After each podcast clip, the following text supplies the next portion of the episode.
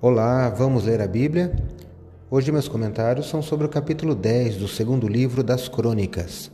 Sou o professor Décio Henrique Franco. Este podcast segue o projeto Reavivados por Sua Palavra, da leitura diária de um capítulo da Bíblia.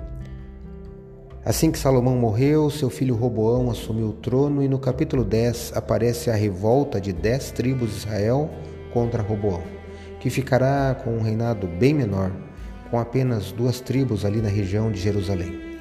Infelizmente, este capítulo mostra o começo do fim daquele, daquela grande nação escolhida por Deus. Roboão buscou conselhos errados. Observe minha leitura dos versos 10 e 11 do capítulo 10 de 2 Crônicas, que leio na Bíblia Nova Almeida atualizada.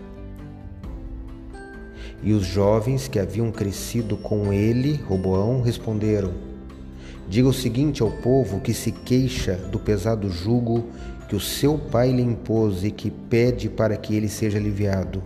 Diga-lhe o seguinte: O meu dedo mínimo é mais grosso do que a cintura do meu pai. Assim que, se o meu pai lhe impôs um jugo pesado, eu o tornarei ainda mais pesado. Meu pai castigou vocês com açoites, eu vou castigá-los com escorpiões segundo Crônicas 10, versos 10 e 11. Seguir maus conselhos pode levar a desastres. Roboão perdeu a oportunidade de governar um reino unido em paz porque rejeitou os conselhos dos velhos conselheiros de Salomão, preferindo o conselho dos seus pares de sua idade.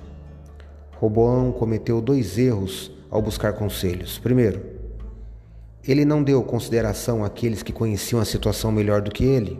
E segundo, não buscou a Deus por sabedoria para discernir qual era a melhor opção.